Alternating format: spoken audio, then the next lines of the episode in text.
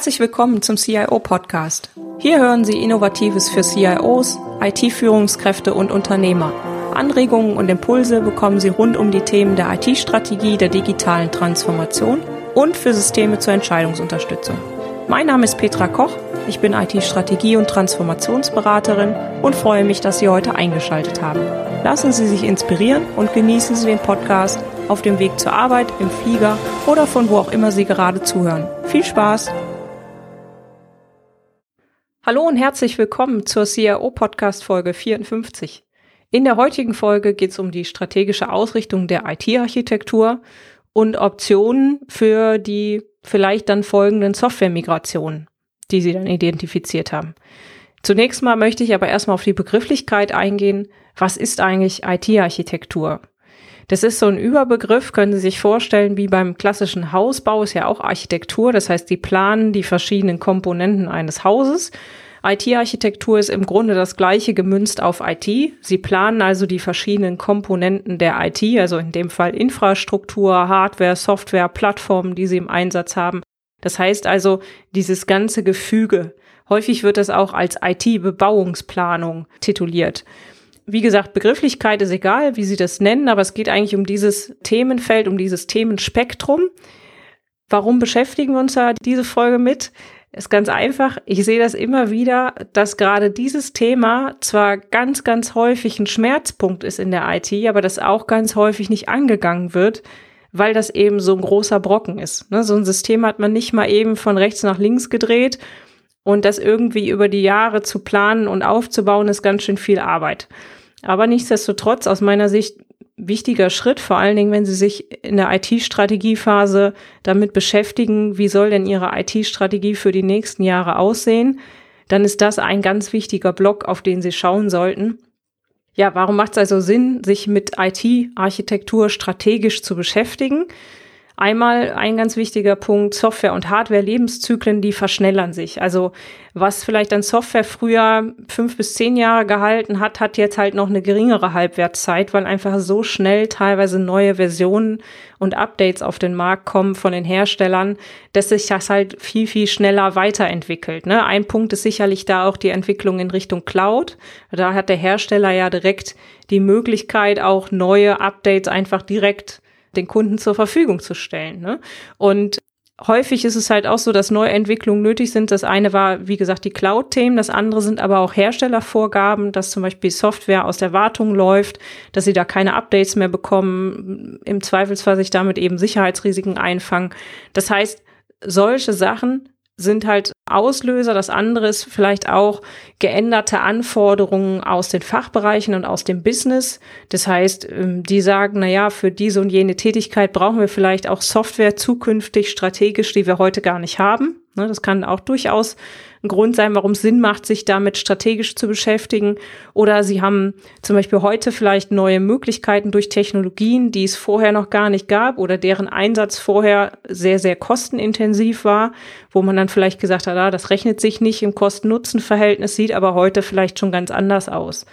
Und was ich anfangs gesagt habe, ist, es ist natürlich eine längere Transformation. Das heißt, es ist jetzt nichts, was Sie von heute auf morgen ändern können. Und deswegen ist es aus meiner Sicht umso wichtiger, dieses ganze Thema strategisch anzugehen, ne? auch zu planen, was macht Sinn, was will ich eigentlich, will ich die Komplexität verringern. Und all diese Faktoren sollten aus meiner Sicht strategisch vorbereitet und auch geplant werden. Also ist aus meiner Sicht ein ganz wichtiger Baustein auch der IT-Strategie. Die Bausteine der IT-Strategie habe ich mal in Folge 12 für Sie zusammengefasst. Da können Sie gerne mal reinhören, falls Sie die Folge noch nicht kennen. Das also sind einige Gründe, sind sicherlich nicht abschließend Gründe, aber warum man sich mit IT-Strategie und IT-Architektur im strategischen Sinne beschäftigen sollte, aus meiner Sicht. Jetzt könnte man ja sagen, na ja, gut, brauche ich mich ja nicht mit beschäftigen. Ne? Also habe ich die letzten Jahre nicht gemacht, brauche ich jetzt auch nicht machen. Was passiert, wenn Sie sich nicht mit IT-Architektur beschäftigen und Sie das mehr oder weniger sich selbst überlassen? Ne? Sie haben im Zweifelsfall vielleicht veraltete Systeme. Vielleicht haben Sie die auch, weil Sie das von irgendwie einem Vorgänger übernommen haben. Sie sind jetzt damit beauftragt worden, die IT so ein bisschen umzukrempeln, auf Vordermann zu bringen. Sie haben vielleicht noch Systeme, wie Mainframe-Großrechner, äh, ganz alte ERP-Systeme, Eigenprogrammierung mit was weiß ich was für Programmiersprachen. Ja, mir fällt jetzt spontan Kobold ein oder ganz, ganz alte Sachen, die, die sie noch irgendwo haben, Assembler oder was weiß ich, ja, was da vielleicht irgendwo noch schlummert bei ihnen im Serverraum. Dann ist ja die große Frage, wo bekommen sie denn zukünftig die Fachkräfte her? Ne? Das sind alles so die Programmiersprachen, wo die Leute jetzt so auf kurz oder lang tatsächlich dann mal irgendwann auch in Rente gehen. Und die jüngeren Leute, ob die das noch an der Uni gelernt haben, das wage ich mal zu bezweifeln in vielen Fällen. Ja, das heißt, es wird relativ schwer für solche alten Systeme dann tatsächlich Mitarbeiter zu bekommen. Ne? Das ist dann so eine Sache, wo habe ich auch schon erlebt, ja, wo dann tatsächlich Mitarbeiter wieder aus der Rente zurückgerufen werden, für, zumindest für Spezialthemen um dann gewisse Sachen wieder zu betreiben oder zumindest irgendwo ein Problemchen, was aufgetreten ist, zu beheben. Das ist ja auch nichts, was sie auf Dauer wollen. Also insofern macht es das durchaus Sinn, sich damit zu beschäftigen. Und ein ganz großer Faktor aus meiner Sicht, warum auch das wichtig ist, sich damit zu beschäftigen oder was passiert, wenn sie sich nicht damit beschäftigen, ist, neue Systeme, die sie vielleicht einführen wollen, die können gar nicht angedockt werden oder sie müssen erstmal äh, IT-Zwischenschichten einführen. Ne? Wo sich einfach bestimmte Systeme koppeln können, damit sie eben diese alten Systeme noch an moderne, internetfähige Software anbinden können. Ne? Und sie haben dann natürlich mit dieser Zwischenlösung oder Zwischenschicht, die sie schaffen, auch verschieden schnelle Update-Zyklen. Also das heißt jetzt zum Beispiel ihr altes System, was sie vielleicht einfach auch noch gut und stabil betreiben können. Das können sie aber jetzt nicht alle zwei Wochen updaten. Wohingegen sie zum Beispiel vielleicht ein CRM-System, was webbasiert ist, super schnell updaten können oder irgendwie eine andere Lösung, die halt eben auf einer, auf einer Webschicht vorne vorgelagert ist, die ist halt viel, viel flexibler. Ja, und was ich eingangs sagte, auch die Cloud-Lösungen. Sie haben dann zunehmend die Thematik, dass sie an der einen oder anderen Stelle schon auf Cloud-Lösungen setzen, andersrum aber ganz alte Backend-Systeme noch irgendwo haben. Und die müssen ja auch schnittstellenmäßig angepasst werden. Also wie kriegt man das hin, dass eben, wenn der, wenn der Hersteller der Cloud-Lösung Updates in den Markt bringt, dass sie da nicht ständig ihre Schnittstellen aktualisieren müssen. Ne? Alles wahnsinnig spannende Themen und wichtige Themen, die es sich auch lohnt, da strategisch zu durchdenken. Jetzt nehmen wir an, Sie sagen, jawohl, ich will das strategisch ausrichten. Habe ich vielleicht bisher nicht gemacht oder habe ich vielleicht bisher gemacht, aber ich sehe da noch dies oder jene Tätigkeit. Wie kann ich das denn angehen? Da mag ich Ihnen so einen kurzen Überblick, paar Anregungen, paar Impulse geben, dass Sie einfach darüber nachdenken können, wie Sie das für sich ausrichten. Erster Schritt ist immer, was haben Sie eigentlich im Unternehmen an IT-Architektur? ne, wenn sie das schon alles kennen, ist das total klasse. Ne? Viele müssen da auch erstmal auf die Suche gehen und sagen, ja, was haben wir eigentlich alles für Komponenten? Dann die Komponenten mal zu clustern, zu schauen, was sind die wesentlichen Elemente ihrer IT-Architektur?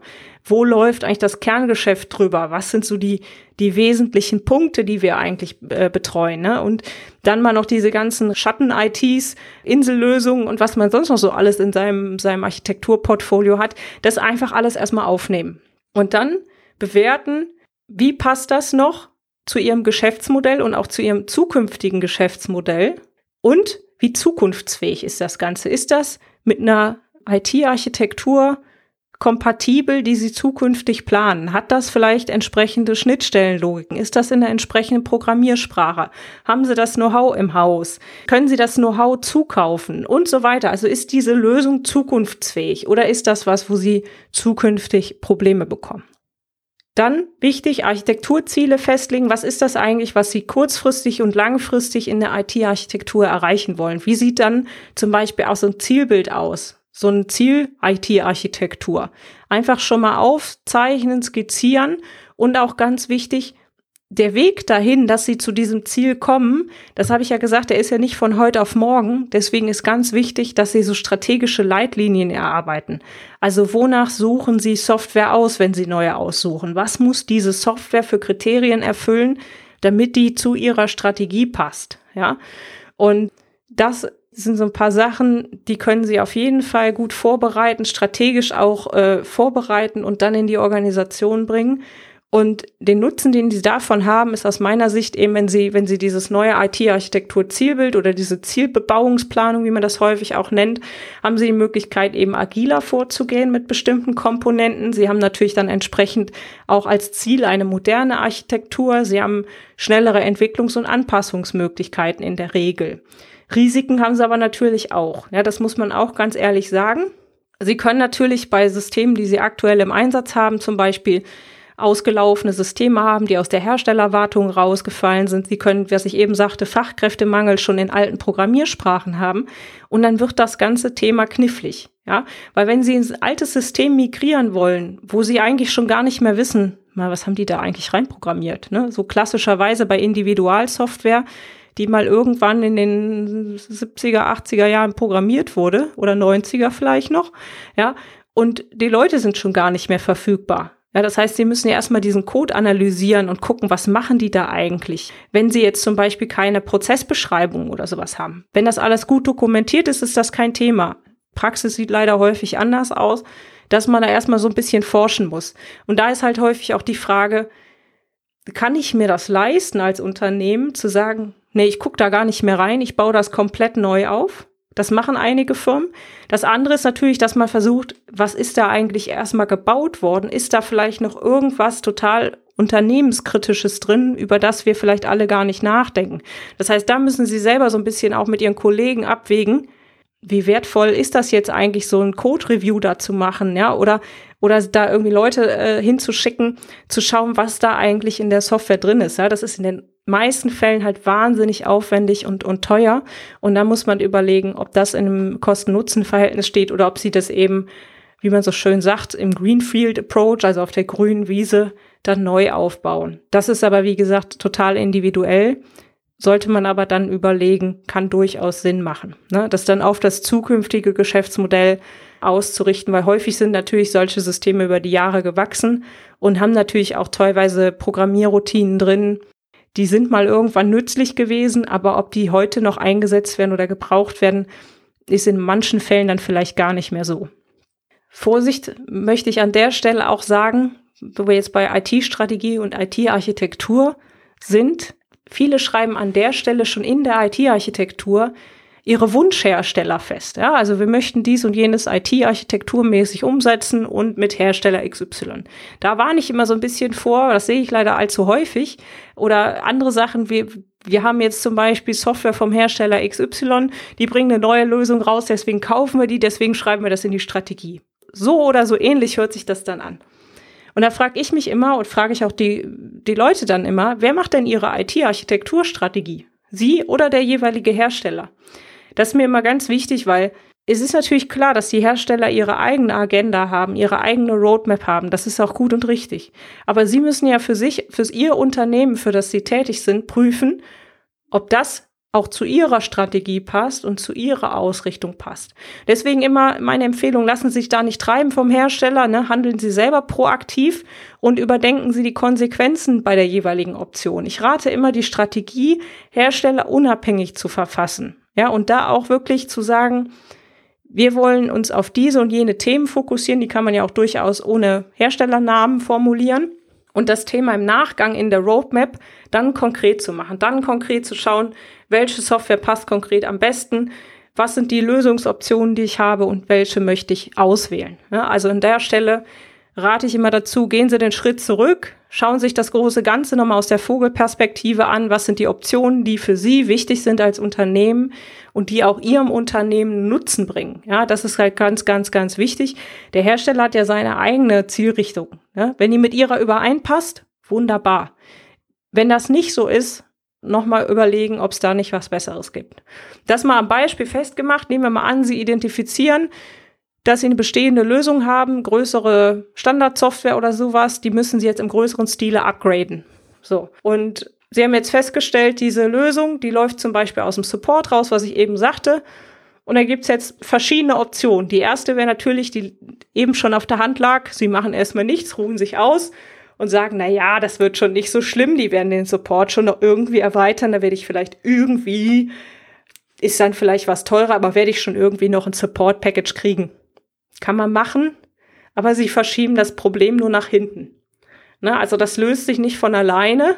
Wenn sie nächstes Jahr in Rente gehen, geht das vielleicht, aber sonst schwierig. Ja, also insofern rate ich immer nicht zu, muss ich ganz ehrlich sagen. Ne? Das, das verschiebt Probleme nur, hilft ihnen aber nicht.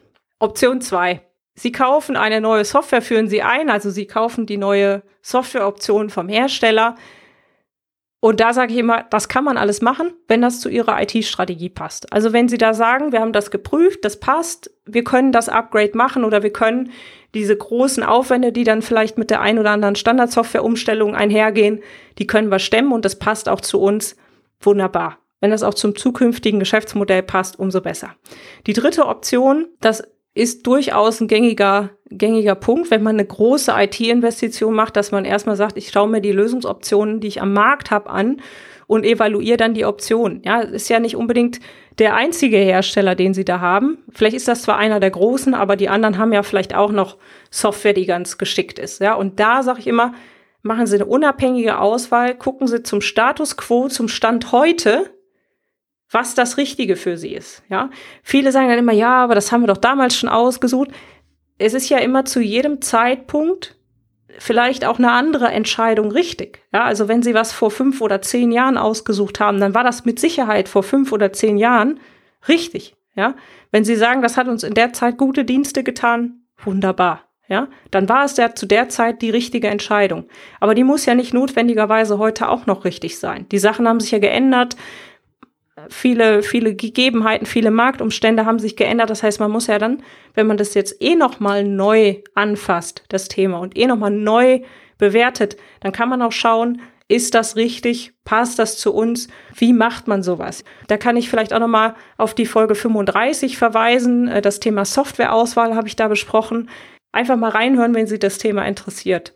Ich kann nur den Tipp mitgeben, planen Sie die Aktivitäten auch in Ihrer strategischen Roadmap ein. Also wenn Sie die Strategie formuliert haben, planen Sie gerade das Thema IT-Architektur, weil das eben so ein Langläuferthema ist, auch in der strategischen Roadmap rein. Wann wollen Sie zum Beispiel ein Konzept erstellt haben? Wann wollen Sie eine Entscheidung getroffen haben, über welche Software Sie jetzt weiterverfahren? Und wie soll das Ganze vonstatten gehen? Also das kann ich wirklich nur empfehlen es kann ja durchaus sein, dass sie feststellen oder wenn sie da mal die ganze IT-Architektur aufnehmen und sammeln, was sie da alles so haben, dass sie feststellen, das ist wahnsinnig komplex geworden über die Jahre. Ne? Das ist bei vielen Firmen tatsächlich so, das ist über die Jahre gewachsen. Es ist mittlerweile halt ein wahnsinniges Sammelsurium an Lösungen. Die ist äh, extrem komplex geworden und manche Firmen stellen sich halt auch zum Ziel auf, sie wollen das Ganze schlanker aufstellen, sie wollen das Ganze entsprechend in der Komplexität senken und eben auch entsprechend zukunftsfähiger machen. Und was halt in der Vergangenheit häufig war, man hat halt diese monolithischen Systeme, also ein ganz großes System. Und man sieht heute eher, dass die Firmen und, und Anbieter auch dazu übergehen, eher modulare Systeme zu nehmen. Also für verschiedene Bausteine halt wieder eine eigene kleine Softwarelösung, die sich aber super gut konnektieren lässt, also verbinden lässt zu anderen Softwarelösungen über Schnittstellen und, oder Plattformansätze. Das heißt, auch da kann man eben noch mal schauen, was passt für Ihr Unternehmen am besten. Schauen Sie da auch am besten noch darauf, dass Sie nicht zusätzlich noch Komplexität schaffen, indem Sie ähm, noch weitere Insellösungen irgendwo hinzufügen. Da habe ich äh, auch noch mal eine Folge zu gemacht, weil das mal eine Hörerfrage war. Wie kann man die IT-Strategie umsetzen, ohne weitere Insellösungen zu schaffen? Das ist die Folge 28. Und das ist halt auch ein wichtiger Punkt, dass Sie nicht während sie quasi ihre ganze IT-Architektur versuchen zu transformieren, wieder weitere, naja, so Übergangslösungen zu schaffen. Ne? Das ist ja nichts beständiger als die beste Übergangslösung. Da muss man wirklich mit bisschen mit Augenmaß drangehen an diese Sache. Also insofern hören sich da die Folge gerne nochmal an.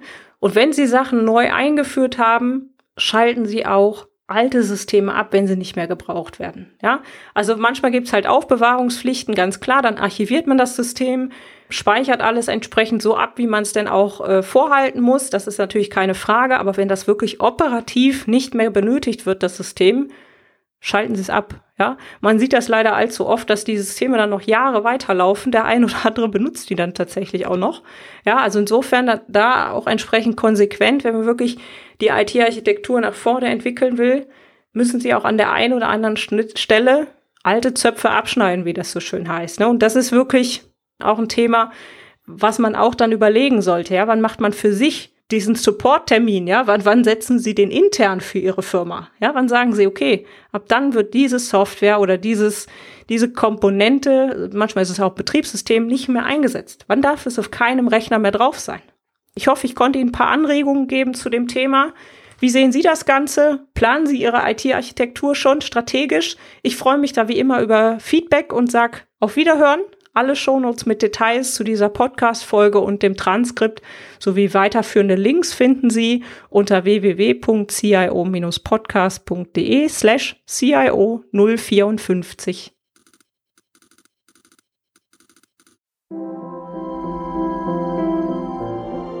Herzlichen Dank fürs Zuhören. Sie hörten den CIO-Podcast mit Petra Koch. Wenn Ihnen der Podcast gefallen hat, freue ich mich über eine Bewertung bei iTunes. Sie helfen damit, den Podcast bekannter zu machen. Alle Shownotes zum Podcast finden Sie unter www.cio-podcast.de. Dankeschön und auf Wiederhören.